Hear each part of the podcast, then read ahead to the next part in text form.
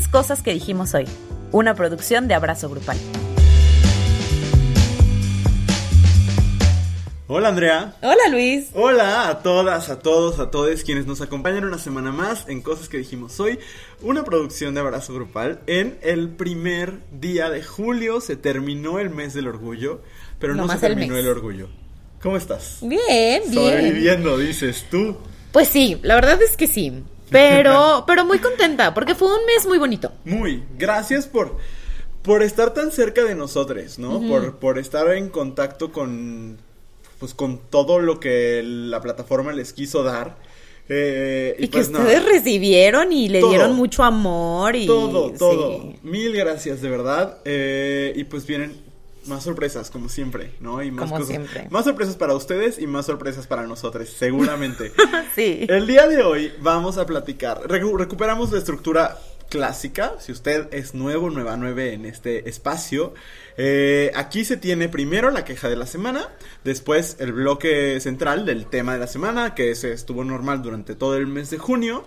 Y al final recomendamos alguna cosa que nos haya gustado. Yo todavía seguiré algunas semanas en el tema del orgullo porque eh, tengo muchas cosas que recomendar. Eh, pero, pues así, así funciona este podcast. El tema del día de hoy es la sexualización, sobre todo la sexualización de las personas diversas. Eh, Sí, creo que, creo que la mayoría está enfocado un poco al género, pero en general a- o a la orientación sexual o a la identidad de género. ¿no? Sí. Eh, y pues va a estar bueno, va a estar intenso, pero va a estar bueno. Ya sabe que aquí se le mete su jiribilla. Eh, pero antes de pasar al bloque central, tenemos después de un buen rato, después de un mes, después de cuatro programas, la queja de la semana. Ay, bendito Dios, bendito Imagínense Dios. la cantidad de ponzoña que se ha acumulado en 30 días. Eh, Ah, leve. Leve. De- Leve, porque estuvimos hablando de cosas bonitas y eso nos ayudaba a, a moderar. Pero nos vamos a quejar. ¿De qué te vas a quejar el día de hoy, Andrea? Mira, me voy a quejar de algo de lo que me he querido quejar todo el mes. Ok. y que ahorita, este, se acaba de reflejar en un bonito comentario en, en Abrazo Grupal, así como hace unos minutos. Ay, te vas a quejar de lo mismo que yo. Es la misma queja. A ver, vas. es que llegó un bonito comentario donde dice, este, ya se acabó junio, ah, cállense un ratito, ¿no? Para que vean lo orgánico que es este programa, Sí. donde no nos ponemos de acuerdo en nuestras quejas. O sea, podría quejarme de muchas cosas, podríamos hablar del caso de Just Just y un montón de cosas que me enojan. Pero este en particular me tiene así hirviendo la sangre todo el mes. Ajá. Porque todo el mes ha sido Va pasando el avión, ya saben que es parte de la tradición de este espacio. Eh, si un día usted, un martes, no, ¿qué es día es hoy? Miércoles. Si un miércoles Se en la noche miércoles, va volando por encima de León, Guanajuato, grite. Y a lo mejor sale en el podcast. Cameo, dices tú. Sí, pero bueno, eh, aquí el asunto es que este tipo de comentarios que no aparece ahorita que ya se, se acaba junio, ¿no? Sino que son como presentes todo el mes de, bueno, ya cállense, bueno, ya, ay, que ya se acabe junio para que se callen y tal. Ajá. Me enoja mucho por varias cosas. Uno, porque nadie te está obligando a ver nada. Exacto. Sobre todo en Instagram, ¿no? Sobre todo con lo inteligentes que son los algoritmos, ¿por qué te está saliendo? Exacto.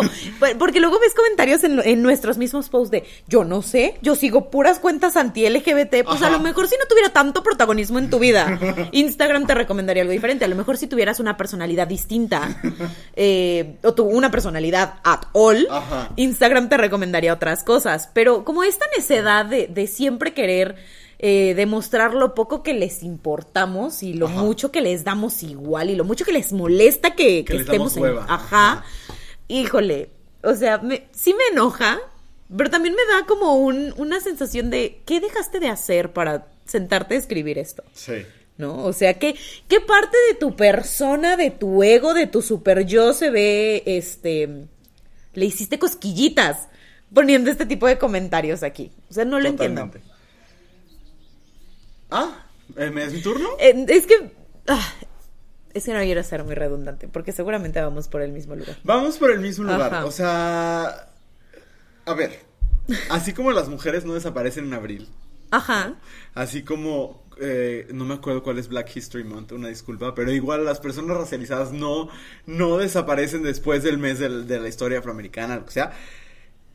las personas LGBT no desaparecemos y no solo no, no desaparecemos en junio, o sea, después de junio, sino que somos igual de vocales e igual de visibles eh, y tenemos igual de exigencias porque fue, fue muy bonito el mes, fue muy bonito hablar de estas cosas, no cambió nada. Ajá. o sea, bueno, no, sí cambió algo en dos estados de la República donde afortunadamente se legalizó el matrimonio igualitario, ¿no? Ajá, Y eso sí. es muy bonito. Eh, pero la lucha sigue y seguirá hasta que, ahora sí que hasta que cada una de las personas del mundo seamos igualmente libres. Sí. Eh, y estamos muy lejos de eso, no, muy, muy lejos de eso.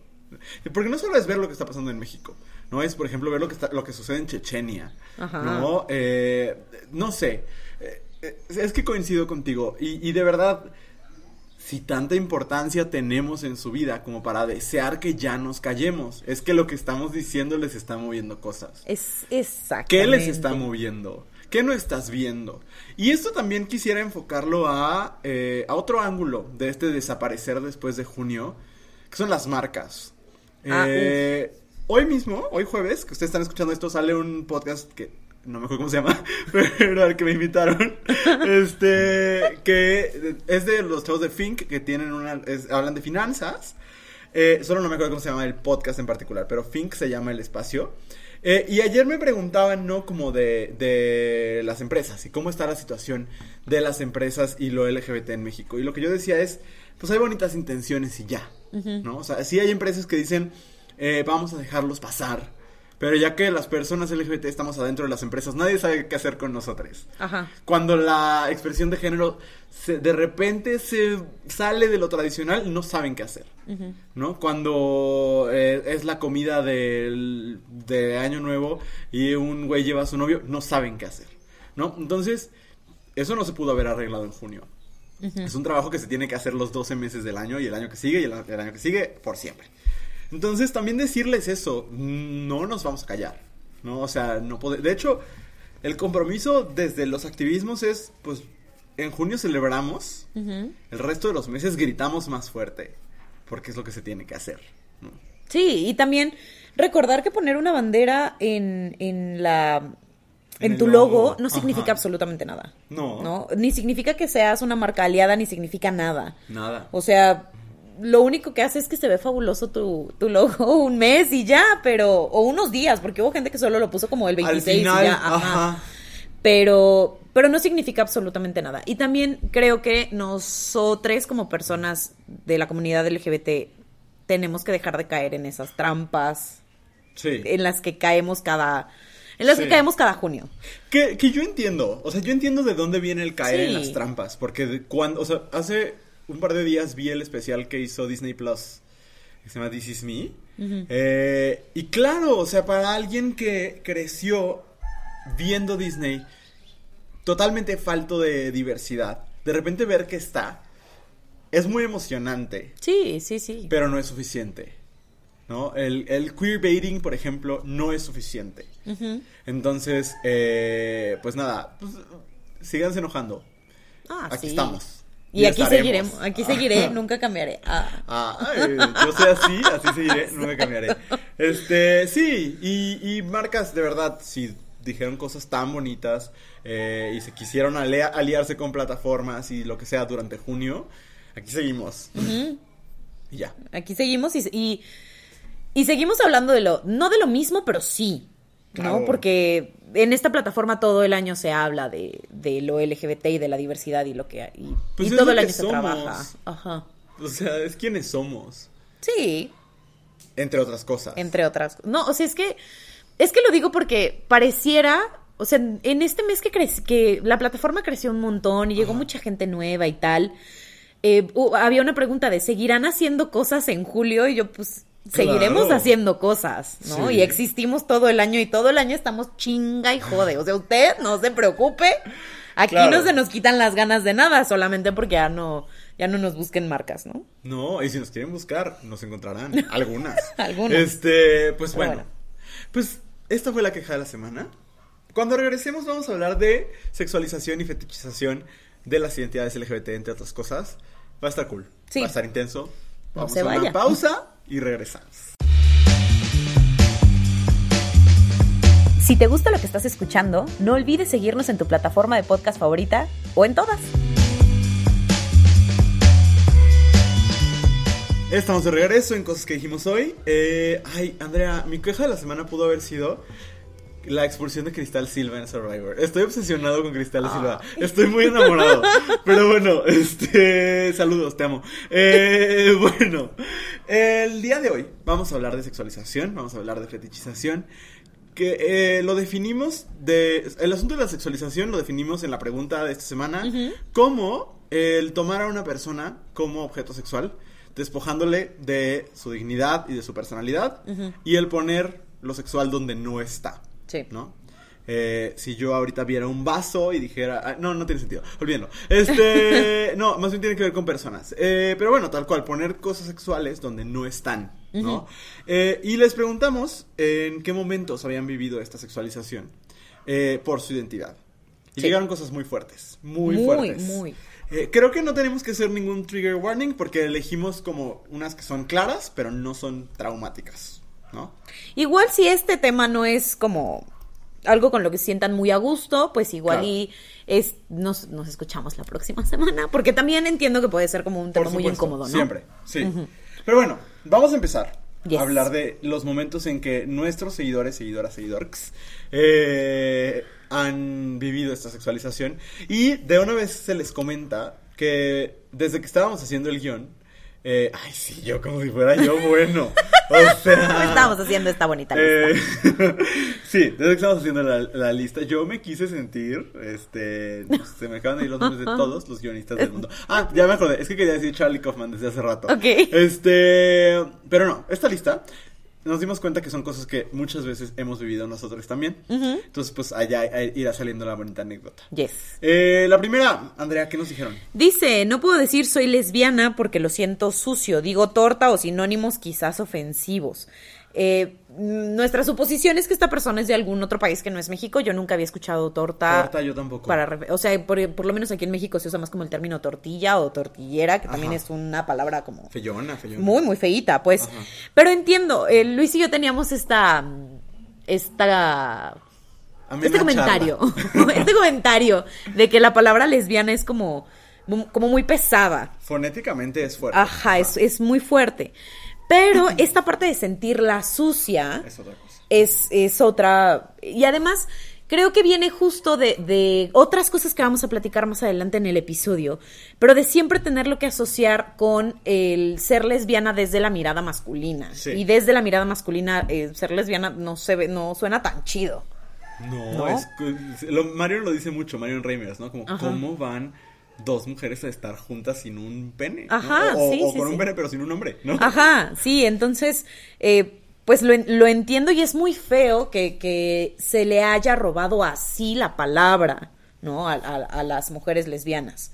Horrible. Me, me, parece muy fuerte y me parece muy triste. Sí. ¿no? También creo que a lo mejor el, el, el en el reivindicar la palabra lesbiana ha, ha, habido como el, el otro lado de, de brincar hacia hacia otros extremos. sí, sí. Pero sí creo que eh, pues habría que quitársela a, los hombres que se han apropiado de esos términos, ¿no? A las miradas masculinas que se los han apropiado. Fíjate que de nuevo voy a mencionar a Marion, pero es que me aventé todo el podcast que produjo Spotify eh, Coming Out. No tiene pierde, todos los episodios están bien bonitos. Para mí, sobre todo, el de Manuna, el de Mar Maremoto y el de Marion. Y Marion cuenta justo, o sea, justo decía eso, como lesbiana es una palabra fuerte, gay es como un unicornio, ¿no? Ajá. Y eso, ¿no? Eh, eh, sí, pasa un poco, la palabra homosexual sí es fuerte, ¿no? Y sí tiene otras connotaciones, pero también porque tiene un trasfondo patologizante en un momento, ¿no? Pero la palabra lesbiana sí está cargada de un montón de sexualización, ¿no? Creo que por eso, porque a lo mejor ustedes podrán decir, bueno, pero eso a lo mejor es como lesbofobia internalizada, y no sexualización. Pero es que creo que es una provocada por la otra. Exactamente. Porque es una palabra que tiene una carga sexual que no tendría por qué tenerla. Eh, y que es, está cabrón, ¿no? Vamos, al siguiente punto, eh, que también... De, ah, pues vamos entrándole justo a las razones, ¿no? Al por qué. Porque una, una chica nos dice... Un día salí con un chico y al decirle que era bi, me dijo, ah, también haces tijeras, invita. Y yo solo me la puedo imaginar con el uniforme de barrilito, de que hace tijeras, literal. Sí, Pero aquí creo que hay un asunto de bifobia muy fuerte, ¿no? Sí. Sí, también está el asunto de la sexualización a las mujeres sáficas en general. Pero aparte de la bifobia, porque la mujer bisexual es aparentemente aceptada, eh, me gustaría ponerlo en comillas gigantescas, Ajá.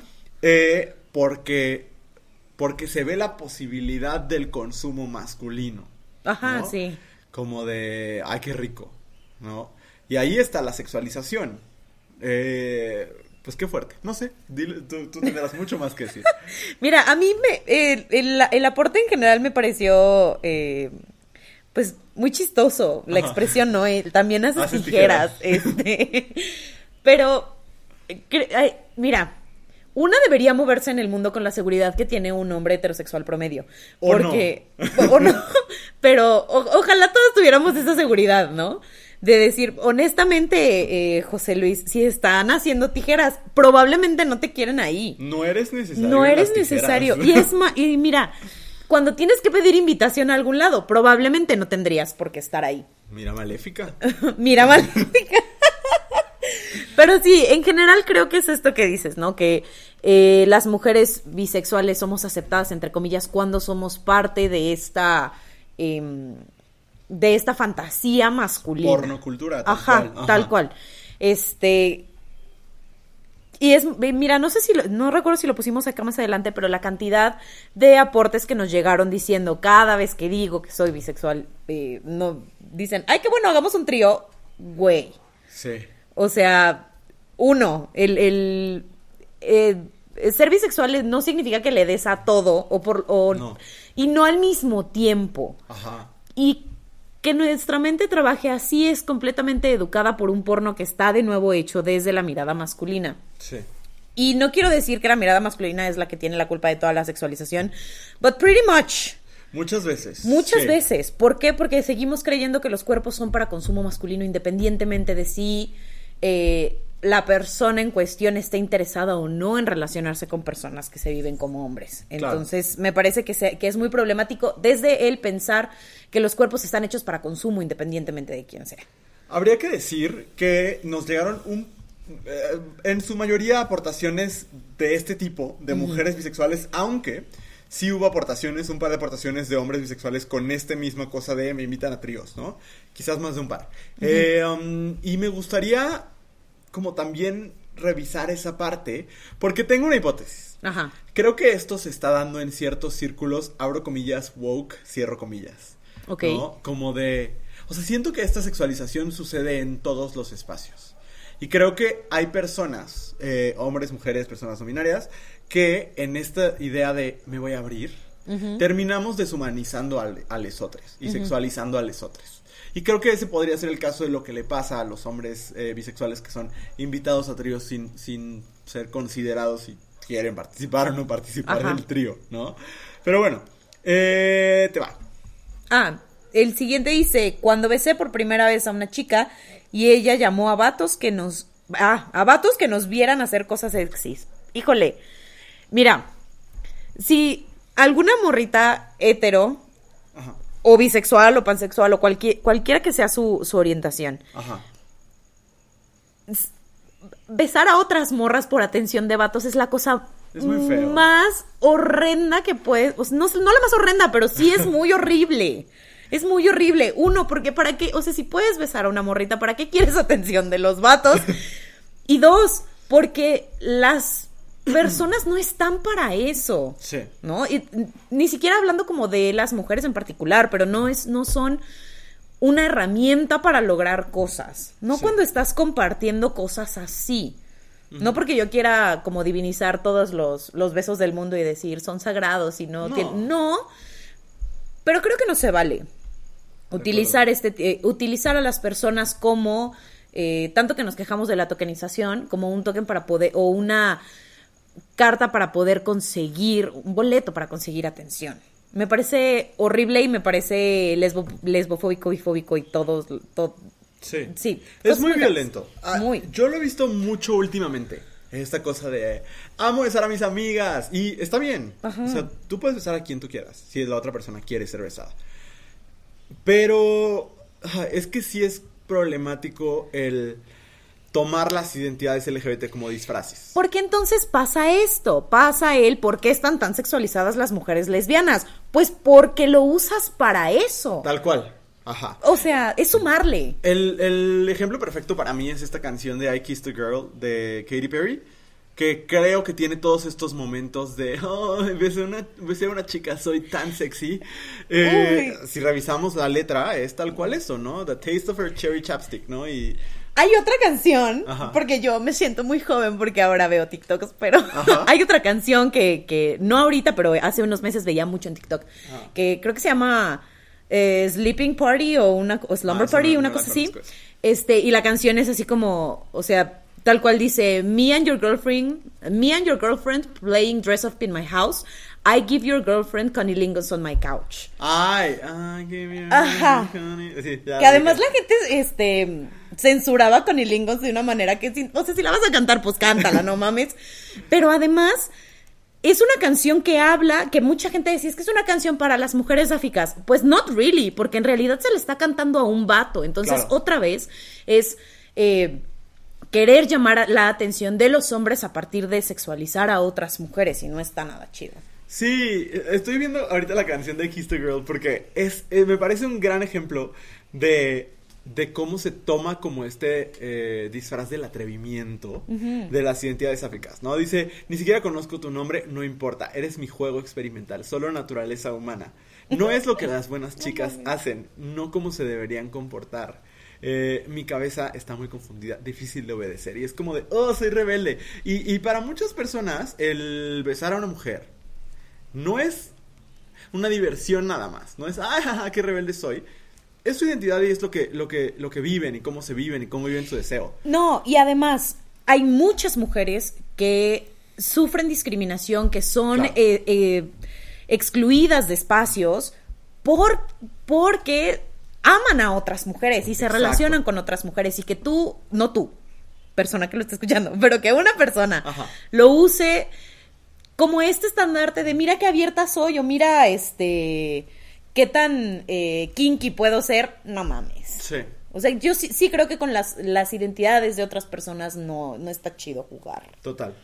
El siguiente dice, eh, un chico nos dice, cuando digo que salí con alguien e inmediatamente me preguntan qué rol fui. Eh, eso, eso es algo que, está, que, que ha permeado mucho en la cultura gay y que es, creo que en general, eh, a los hombres gays se nos, como, yo he visto muchas veces entrevistas eh, donde a personajes como Pepe y Teo, por ejemplo, eh, les preguntan, ¿y ustedes qué rol son? Y es como, pues es que tú no vas y le preguntas al resto del mundo quién y cómo se la meten, ¿no? o, o- o si la meten, o, etcétera, ¿no? Eh, es una cosa como de pensar que para nosotros eh, sí aplica porque somos por naturaleza hipersexuales. ¿No? Y entonces, ay, qué divertido, vamos a hablar de penes y bla, bla, bla. Y eso, pues habrá quien le guste. Y habrá con quien te guste hacerlo y platicarlo. Claro. Pero no es con todos, no es con Adela Micha, ¿sabes? O sea, es, es. A lo mejor sí, a lo mejor habrá quien tenga muchas ganas de hablar de ser activo o pasivo con Adela Micha. Está bien. Pero no es. No es lo. lo por default. ¿No? Y creo que a veces se piensa que los hombres gays somos siempre hipersexuales. Y por lo. Y, y- y queremos hablar de, de sexo y de penes todo el tiempo con todo mundo. Y que además la, este, pues la preferencia que tengas a la hora de coger es parte de tu identidad y no necesariamente va por ahí. No, porque se pueden ir antojando diferentes cosas en diferentes Exacto. momentos. O sea, tampoco hay contratos de que diga, pues ya, esto es lo que me gusta y por lo tanto esto tiene que suceder. Déjame decirte que mucha gente cree que sí. Sí, me queda claro. O sea, mucha gente cree que es un compromiso moral con el bottoming o con el topping. Y no. Sí. No, uno puede dejarse fluir. Sí, sí, o sea, aquí no venimos a defender, este, soy top eh, por ideologías políticas. No, esencialismos horribles. Sí, no, para nada. El siguiente nos dice, me sexualizan porque no uso brasier y se me traspasa el pezón. Jesus, güey, Sí. todas las personas tenemos pezones. Sí. Todas. Y de, mira, creo que la me- el mejor ejemplo de sexualización, de poner una connotación sexual en algo que no lo tiene, son Es los senos. pezón, sí. Los pezones. Ajá. O sea, no mamen. Sí, ¿Por quién les dijo? sí. Muchas veces se justifican con, eh, pero es que es una zona que puede ser muy erógena, sí, como Como la otras, espalda, como el cuello, Ajá. ajá. O sea, literalmente tienes piel de pies a cabeza. Sí. Y todo eso puede ser una zona erógena. O sea, me, me supera. Sí, Me supera este asunto de, eh, de siempre querer que la gente se tape porque se ven los pezones. Los pezones ahí están. existen. Ajá. Y de verdad ustedes no saben lo incómodo que puede llegar a ser usar un brasier. Cuando además tiene que ser siempre, todo el día. O sea, no. Me parece horrible. Es muy interesante y, y lo, lo mucho que los medios, por ejemplo, lo fortalecen, ¿no? Eh, co- como en el hecho de que en Instagram se puedan mostrar pezones masculinos y no pezones femeninos, que también hablar de pezones masculinos y femeninos es súper problemático. Es una ¿no? Porque ¿qué pasa con los pezones de las personas no binarias? Ajá. No, y además, neta, neta, no hay ninguna diferencia entre uno y otro. Son iguales. La única diferencia es la cantidad de grasa que hay atrás. Ajá. Porque eso es. Pues- es pura grasa. Pero hay hombres que tienen grasa Ajá. en sus senos. Ajá. Qué bellos son tus senos de hombre. Ay, no lo vi venir, no lo vi venir. Sí, el, el tema de los pezones me parece una pendejada. Y, y me parece que también trasciende como a otros lugares, como Sí. en, en el asunto de. O sea, más allá como de la sexualización, como de los pezones en general. Por ejemplo, el asunto de, de amamantar en espacios públicos tiene que ver con una sexualización de, los senos que dices de- que no tienen ni que porque algún vato con mommy issues dijo esto no me gusta, bye. Ajá. O sea, Horrible. y que no tiene, no tiene ningún sentido, no tiene ninguna justificación. Y, o sea, ni las mamás tendrían por qué eh, ocultarse. Y perdón, ni las niñas tendrían que comer en el baño. Exacto. O sea, Exacto. eso es horrible. Muy bien. sí Eh, me va a mí, ¿verdad? Sí. No, ah, eh, ok, otra, otra que nos pasa mucho, yo creo que a todas las personas LGBT en general, que es ser amable y que piensen que quieres algo o que les estás dando chance. Uno, que segura. O sea, que seguro, que segure. De verdad. Eh, y a mí sí me ha pasado muchas veces. Y yo he tenido que pasar por este cálculo mental de decir, no sé cómo decir este halago sin que piense que le estoy tirando la onda. Y déjenme les digo, nunca le estoy tirando la onda. I don't know how to do that. O sea, no tengo idea de cómo hacer eso. Entonces, este, si estoy siendo amable, solo estoy siendo amable. Pero hay esta idea de, eh, no puedes decirle a, o sea, por ejemplo, como un hombre gay, no le- o, o- o, por ejemplo, creo que le puede pasar lo mismo a las mujeres trans, no puedes decirle a un vato que qué bonito se le ve la camisa porque automáticamente te lo quieres coger. Por Dios, o sea, ni que fueras quién. No. Mira, creo que ya lo hemos hablado como en otros espacios, el, el creer que solamente porque eres este, una persona LGBT, en automático te gustan todas las personas que dices que te gustan, ¿no? O sea, si te gustan las mujeres, te gustan todas las mujeres. Y sí, pero no, o sea, no significa que te vayan a tirar el, el, el pedo todo el tiempo. Yo por eso no soy amable con nadie. pero bueno, Eso es totalmente mentira. Totalmente mentira. bueno. ¿Qué más? Eh, dice, cuando personas con las que no quiero platicar de sexo lo hacen. Totalmente. Híjole, la cantidad de personas que creen que porque tienes cierto nivel de amistad o de confianza, pueden llegar y compartirte toda su vida sexual. Please stop. No. Pide consentimiento. Esas son las cosas en las que también tiene que haber consentimiento. Nadie se quiere enterar de cuántas veces te masturbas, de con quién cogiste, de cuáles son los juguetes que utilizas. We don't care. O sí, y entonces pregúntame. Exacto, ¿Sabes? exacto. Porque hay, yo tengo amistades con las que tengo toda la confianza de hablar estas cosas. Y tengo amistades con las que no tengo interés de platicar estas cosas. Claro, y está bien, y no, nos has- no te hace menos amigo de, Claro de la que no. gente. Sí. Pero tam- también creo que de pronto hay eh, como este, este tipo de morbo, interés extraño también de, de como de compartir para comparar, Ajá. pero también para conocer.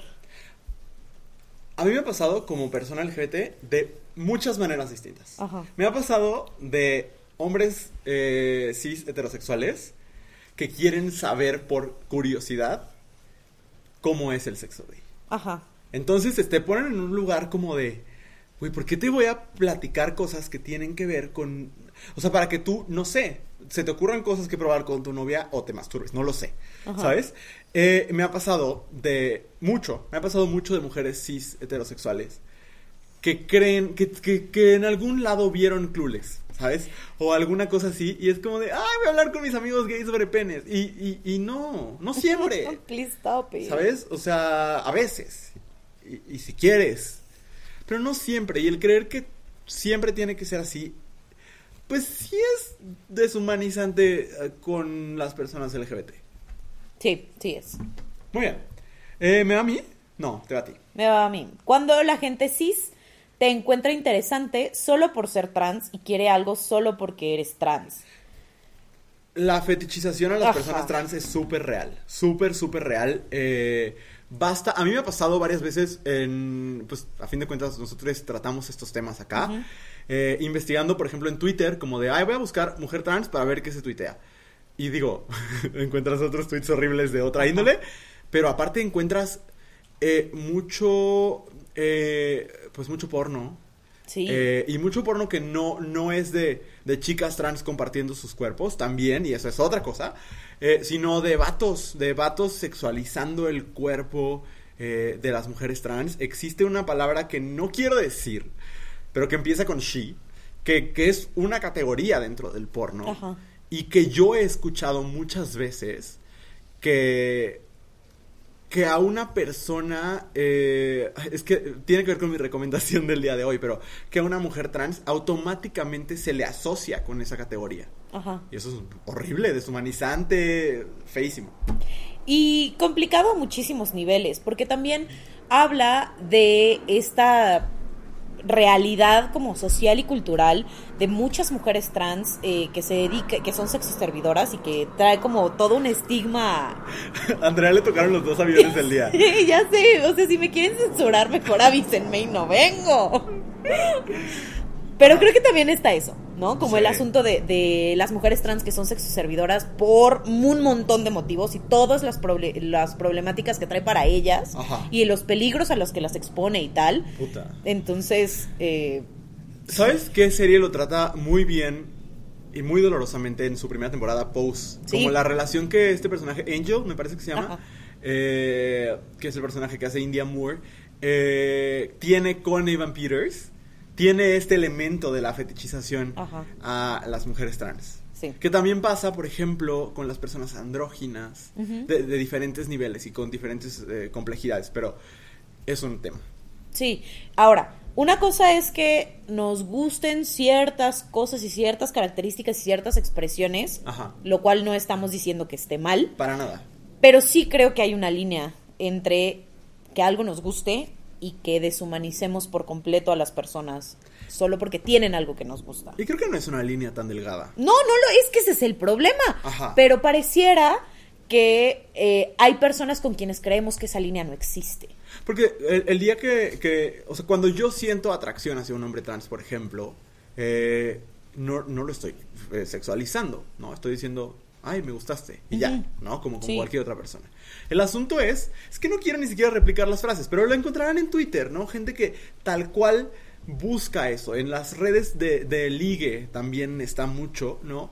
Y que busca a personas trans porque automáticamente les atribuye un valor eh, sexual. Y eso está muy feo. Sí. Y es muy deshumanizante. Muy bien. Lo es. El siguiente que dice, cuando le doy besitos a mi novia en la calle. Suena bien bonito. Ay, sí, dense besitos en la calle. Sí. Eh, siento que es algo que pasa de dos maneras distintas. A las, por ejemplo, dos mujeres besándose son sexualizadas de una forma. Pero yo no diría que dos hombres besándose no son sexualizados. Siento que esa, esas- ese ejercicio de la sexualidad es recibido con violencia.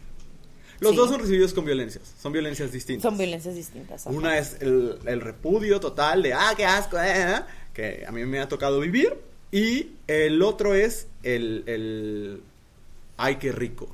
Ajá, el ay, qué rico, el ay, no te dejo de ver, el ay, este, inviten, el... ugh, qué cosa tan horrenda. ¿Cuándo? ¿Cuándo en la vida alguien ha dicho, ay, sí, claro, te invito? No, güey, no. ugh. Qué horror. Sí, sí, es muy horrible. Pero bueno, besitos para ti y para tu novia. Dense besitos. Este, dice alguien más, una vez que salí del closet con un ex amigo y me dijo que se le hacía hot que yo sea queer. Creo que es muy similar al, Sí. a lo que platicábamos ahorita de las chicas trans, ¿no? De las personas trans. Tal cual como de, ¡ay, qué padre! O ¡ay, qué rico! Ajá, tal cual. Y Qué pues sí está bien padre que la gente sea queer, pero ya cuando dices, ay, qué rico, híjole, qué incómodo. Total. Eh, um, alguien nos dice, uff, este es muy fuerte. Eh, la historia es fuerte, de Ajá. una vez los digo. Dice, el güey en una van afuera, no dice afuera de dónde, pero afuera, me ofreció dinero por, bes- por verme besarme con mi novia en un hotel. De nuevo es la lectura de las relaciones sáficas desde la mirada masculina. Ajá, y para consumo masculino. Y qué peligroso. Güey, si algo no es para consumo masculino en esta vida, son las relaciones sáficas. Ya sé, es el, el lugar donde, donde nadie te necesita. Juan Pablo, nadie te necesita. Not at all. No, pero además pone a, o sea, yo no voy a decir nada de lo que espero que hayan hecho o no, pero las pone en una situación muy riesgosa, Por supuesto. ¿no?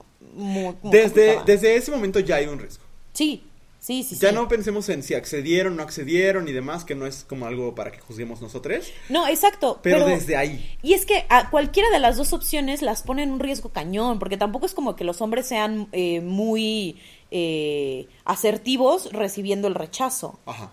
O sea, te- no sé, me parece peligrosísimo. Muy. Y además, qué miedo los huevos de este cabrón Sí. de llegar y ofrecer dinero así como out of the blue. Total. Donde nadie te preguntó, donde nadie está trabajando, donde nadie nada. Nada. Ay, no. Terrible. Sí.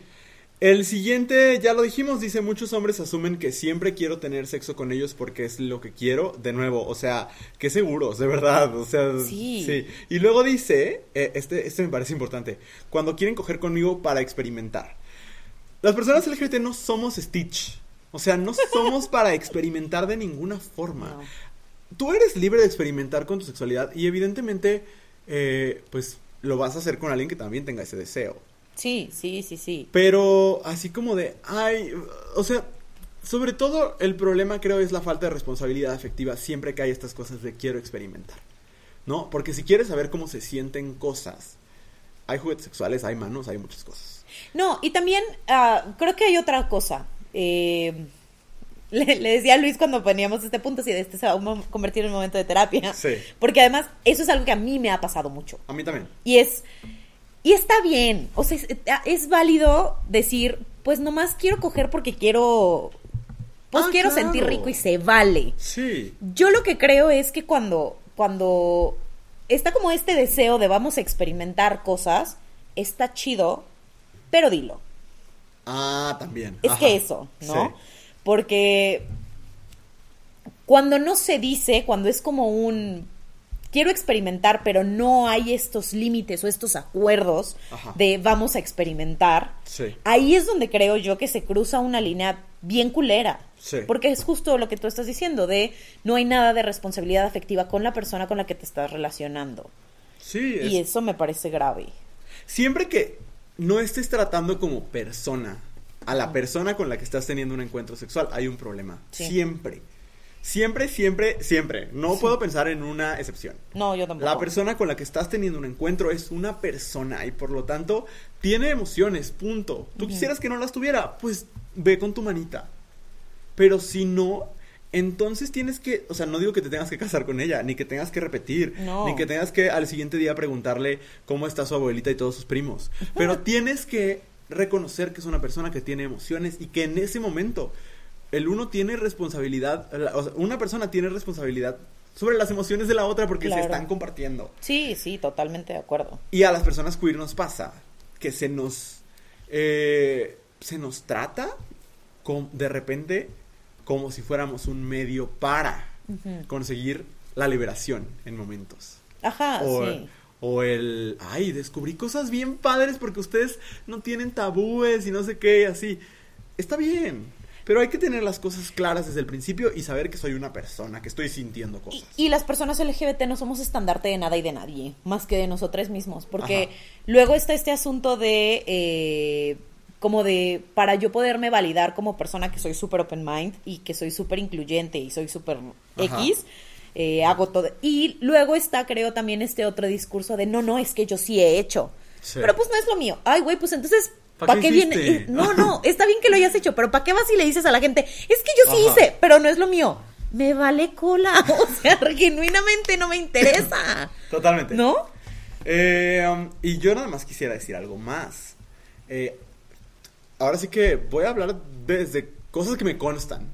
No solo por cosas que he vivido también, pero por cosas que he escuchado de muchas amistades. Hay una cantidad inconmensurable, inconmensurable de hombres, abro comillas, heterosexuales, cierro comillas, que buscan vatos gay. Sobre todo vatos gay jovencitos. Y los usan para su placer. Y los tratan como basura. Eh, y eso es muy peligroso. Sí. Y a ti, chavito, chavite, chavita LGBT que estás escuchándome, no lo mereces. De verdad. De verdad que hay muchas otras formas de acceder al placer que son. Que, o sea, que te llenan de, de- de- de felicidad, donde eres cuidade, donde hay responsabilidad. No idealicemos a los heterosexuales, que muchas veces pasa también, Ujú. como de, ay, lo volteé. No, nadie volteas a nadie, volteado estaba. Este. Y tampoco permitamos que desde su situación de poder, porque las personas heterosexuales tienen una situación de poder y de privilegio, se aprovechen de nosotros, porque eso es abuso. Sí, sí, sí. Sí, también Bueno. llamémosle a las cosas como son. Abuso. ¿no? Ajá. Sí. Muy bien. Eh, la lluvia está intensificándose un poco, entonces ustedes escucharán un poquito. Yo lo escucho muy leve en, la- en los audífonos, pero me gustaría hacer el disclaimer de que pues, está lloviendo. Estamos afuera y está lloviendo. Es- todo esto es por salud nuestra. Sí, básicamente. Pero bueno, eh, alguien más po- dice al buscar lesbiana en Instagram, y creo que en cualquier eh, red o método de búsqueda de internet, cada que buscas lesbiana, puedes buscar gay y te salen como, como decías hace ratito, te salen unicornios. Sí, Madonna. oh, oh. bueno, pero cuando buscas lesbiana inmediatamente sale pornografía. ¿no? Creo que bisexual también. También, también. Creo que es menos, eh, pero porque hay como muchos matices y muchos muchas conversaciones alrededor de la palabra bisexual no que no lo haya alrededor de la palabra lesbiana pero sí creo que que está muy cargada de esta sexualización Claro. no Sí, estoy buscando bisexual en Twitter. ajá es que el, el otro Muchos día memes, sí memes de sí sí hay mucho mucho meme porque aparentemente todos usamos el, el humor para cubrir nuestros traumas, pero, pero si haces una búsqueda, aparece como orgullo bisexual o, o memes Ajá. bisexuales o tal. Y cuando buscas lesbiana, luego luego te aparecen estas cuentas de not safe for work para gente de más de 18, Claro, que ajá. tal. Y que creo que responde a lo mismo que ya hemos platicado. El siguiente lo voy a mencionar, no vamos a decir nada al respecto porque la verdad es que somos los más ignorantes en este tema, porque alguien nos pone, por chicas fans del yaoi, el yaoi es eh, como eh, anime erótico gay, diciéndome uke, nos ponen entre paréntesis rol pasivo y que hiciera yaoi en vivo para ellas. Bueno, igual y si lo podemos comentar. Sí, Eh, porque tú, tú me decías algo de eso hace rato. Es que yo he escuchado a, a- o, pues sí, he escuchado a muchas morras decir que a ellas les gusta el, eh, no particularmente eh, mujeres LGBT, sino al contrario, yo he escuchado a mucha morra heterosexual decir que les gusta el porno gay. Ajá. Eh, eh, como por una cuestión de es que como yo soy super woke, no creo que tenga que ver. No. eh, sino- Y si te gusta, está bien. Sí, está bien, O sea, está si te, bien. Si te prenden los hombres que- teniendo relaciones con hombres, está bien, pero de nuevo, ¿dónde entra la deshumanización? Exactamente, ahí es donde... Y además, también creo que eh, lo mismo, de no puede ser tu banderita de so- solo porque veo porno gay, es, Claro. este, soy la más woke del mundo. Como una medallita. Ajá, exacto, no, no te lo da, Claro. ¿no? Eh, uh, yo quería decir algo. Ah, que aparte el llevarlo a la acción y decir, ¿me dejas verte? Es como. Híjole. Qué invasivo. Sí, sí. Sí. Hay gente a la que le gusta ver y hay gente a la que le gusta ser vista, pero esas cosas salen de, en otras dinámicas. Sí, no. en la calle, en un- en- en- así, a la mitad de un American Eagle, ¿sabes? Sí, no. O sea, no. Ok. Eh, alguien más nos dice, cuando me intentan tocar para ver qué de mi cuerpo es real. Gente, no toquen el cuerpo de la gente sin su consentimiento. Nunca. Ni, ha- ni hagan comentarios ni hagan preguntas sobre el, cuer- el cuerpo de la gente sin su consentimiento. O sea, Aparte, no lo si hagan. lo estás viendo es real. O sea, Sí, sí. Y si tiene alguna cirugía, te vale madre. totalmente. Eh, sí. It's nobody's business. Hay personas que entre ellas disfrutan de, ay, mira, toca cómo me quedó o el ejercicio así. Eso tiene que ver con relaciones que se van construyendo, de confianza, con la personalidad de cada quien. Pero aquí de nuevo, no, no sé si es una persona trans esta que lo puso, pero sé que le pasa, por ejemplo, a las mujeres trans, ¿no? Como de cuando se realizan cirugías, demás. Eh, pues como de, ay, ¿puedo tocar? No, ¿por qué? O sea, Sí, uno no anda tocando gente extraña por la vida. En general, en general no toquen el cuerpo de las otras Nunca, personas. nunca. Jamás. No, a menos que las personas les dejen. Exacto. Muy bien. El último dice, mi último ex, hombre, supo que soy lesbiana y me pedía detalles de cómo eran mis relaciones sexuales con chicas. Creo que ya lo hemos platicado. Sí. Pero. de- mira. Es que. Es que me enoja mucho. Ajá. Porque. eh, creo que es, es más de lo mismo. Y que ya lo hemos platicado, la sexualización de las mujeres eh, sáficas, eh, la curiosidad que tienen las personas heterosexuales o cualquier persona por cómo otras personas se, eh, se comparten sexualmente y demás. Pero sí me parece una mentada de madre, una verdadera mentada de madre, que pidas detalles Claro. sobre todo cuando eh, era una persona con la que tú te compartías de esa manera, o sea, está hablando de, un, eh, de una Exnovio, expareja, ajá. ajá.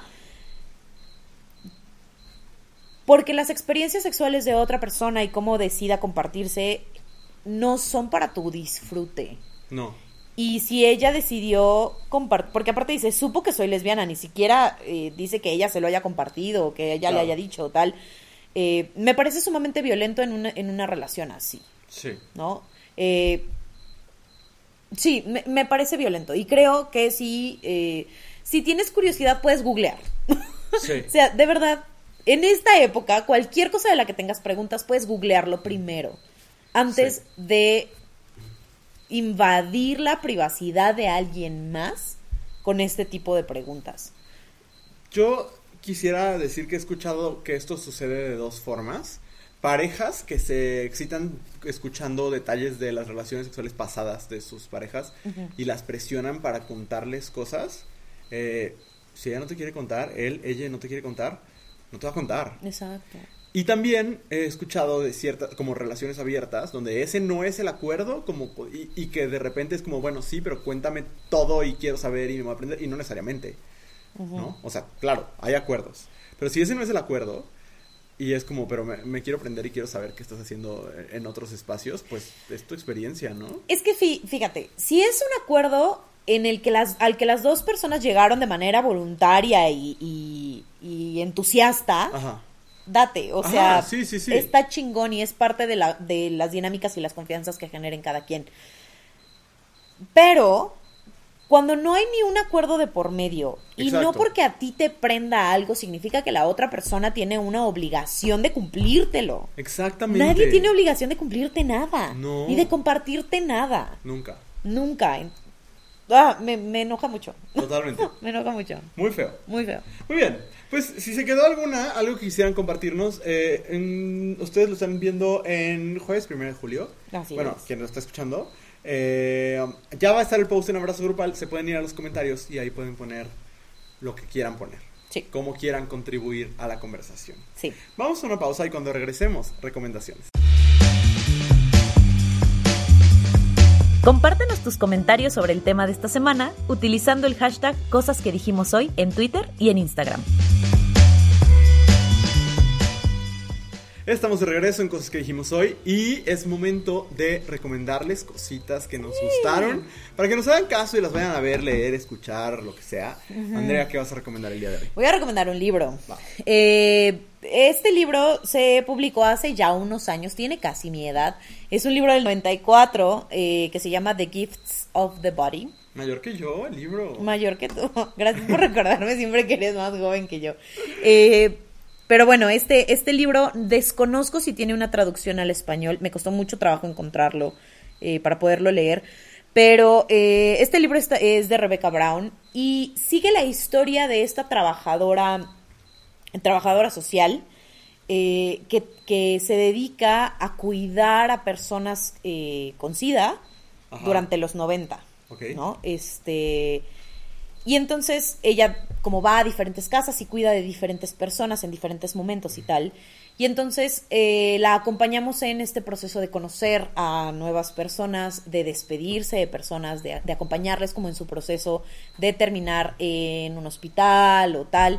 Y entonces conocemos diferentes maneras de que las, en que las personas viven con la enfermedad y este y cómo lo vive también quien acompaña, ¿no? Ok. Eh, fue un libro que me hizo llorar muchísimo, así de eh, litros y litros de lágrimas, porque además el libro se llama como Los dones del cuerpo. Y Ajá. entonces en cada, cada episodio, cada episodio no, cada capítulo, se habla como de un don diferente, ¿no? Y entonces habla como de, de el don de, del hambre, o el don de llorar, o el don de tal. Y entonces, eh, dependiendo de cuáles sean estos dones que ella va identificando que nos da nuestro cuerpo, habla de cómo esos dones que nos da el cuerpo se van perdiendo. ¿No? Desde el, el perder el apetito por completo y ya no, no, po- no poder comer porque el cuerpo no te da, el, el como estar sumido en una depresión tal que ya ni siquiera puedes llorar y, y no, no te puedes, no puedes salir de ciertos espacios y demás. O sea, es, es como muy fuerte, pero eh, me parece que justo la metáfora es suficientemente poderosa como para mover muchas, eh, muchas cosas, ¿no? Creo que también eh, es un libro muy poderoso sin caer en un asunto victimista. Entonces, eh, si, si lo encuentran, me avisan en dónde. Si es en Amazon, no me, lo, ah, no me avisen. Pero eh, si pueden leerlo, sí creo que es, eh, es un gran libro para, para leer sobre, sobre el, el SIDA y el VIH y las personas que tuvieron que acompañarlo en, en esta época particular de la historia. Muy bien, muy interesante. Eh, luego me, pasas cómo lo conseguiste. Para- Sí, muy bien. Mi recomendación del día de hoy es quizás la recomendación más enfática que voy a hacer en todo lo que tenemos haciendo este podcast. Órale. Eh, sin miedo a equivocarme, para mí es la mejor serie en español que he visto en mi vida. Eh, Veneno. Eh, Oh. Está disponible en HBO Max. Por fin la pude ver. Y fíjate que no porque tenga un problema con la piratería, sino porque este quería verla bien. Porque todo el mundo me había dado maravillas. Y entonces eh, estoy viéndola. Eh, Veneno es una serie que cuenta la historia de Cristina Ortiz, la Veneno, que era una mujer trans que eh, fue una figura pública importante, como de los programas de espectáculos y demás, en España. Eh, y entonces Cristina también fue trabajadora sexual, como vedette, cabaretera y en general como una, una figura que un día alguien haciendo un reportaje encontró en la calle, salió en la tele y encantó a toda España, ¿no? Está contada, es, es su biografía, pero al mismo tiempo es la historia de la chica trans que está escribiendo su biografía, que la está entrevistando para eh, escribir lo que eventualmente se convirtió en su autobiografía. Eh, es que no puedo creerlo. O sea, no, no lo puedo creer. La- el segundo capítulo hizo mi corazón pedazos, lo metió a la licuadora. Eh, hace mucho no lloraba tanto viendo un programa de televisión. Pero es todo, o sea, la ambientación es perfecta, las actuaciones que aparte es un elenco donde las mujeres trans son interpretadas por mujeres trans. Eh, um, incluso la mejor amiga de la veneno, Paca la piraña, es interpretada por Paca la piraña, lo cual es muy, muy bonito. Eh, pero es que aborda estas, eh, me parece bien interesante, esta figura que, es- que se cuela en el imaginario colectivo de España cuando España no era ni, ni es un país LGBT friendly de muchas formas, ¿no? Y por qué sucedió y cuál es el papel de lo trans en diferentes momentos de la historia. Eh, y al mismo tiempo, como la homofobia, porque primero, pues, durante una buena parte de su vida, se vive como un hombre gay, eh, Joselito. Este. Y entonces la violencia homofóbica está muy presente. Es muy impresionante. Muy impresionante. Es una serie de Javier Ambrosi y Javier Calvo que si ustedes ven Drag Race España, son los jueces. Eh, ellos son los Oh. creadores. Antes eh, hicieron eh, Paquita Salas, que está disponible en Netflix. Y... ¡Wow! De verdad, wow. Ok, pues habrá que verla. Así es. Vayan a verla en Muy bien. HBO Max. Nadie me pagó nada, pero véanla. Muy bien. Eh, pues nada. terminamos un episodio, el primer episodio de julio. Sí. Y cualquier cosa, pues vayan a darnos amor a arroba abrazo grupal en Instagram. Sí, vayan a darnos amor, coméntenos. Si hay algo de los que les gustaría que platicáramos, también avísenos, porque luego nos quedamos sin ideas, no mucho rato, pero de pronto este, un estímulo no está mal. Claro. Entonces, igual, platíquenos lo que sea, acuérdense que siempre les leemos. Y pues nada, aquí nos escuchamos la próxima semana. Adiós. Esta fue una producción de Abrazo Grupal. Síguenos en Instagram como arroba abrazo grupal y visita www.abrazogrupal.com para mucho contenido maravilloso. No olvides seguir este podcast y si te gustó, compartirlo en tus redes sociales. Nos escuchamos el próximo jueves.